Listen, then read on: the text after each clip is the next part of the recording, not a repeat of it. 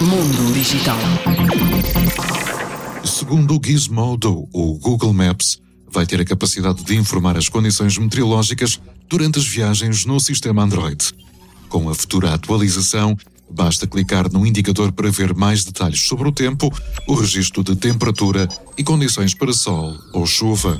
A app irá possibilitar constantes atualizações das previsões atmosféricas, assim como o índice de qualidade do ar.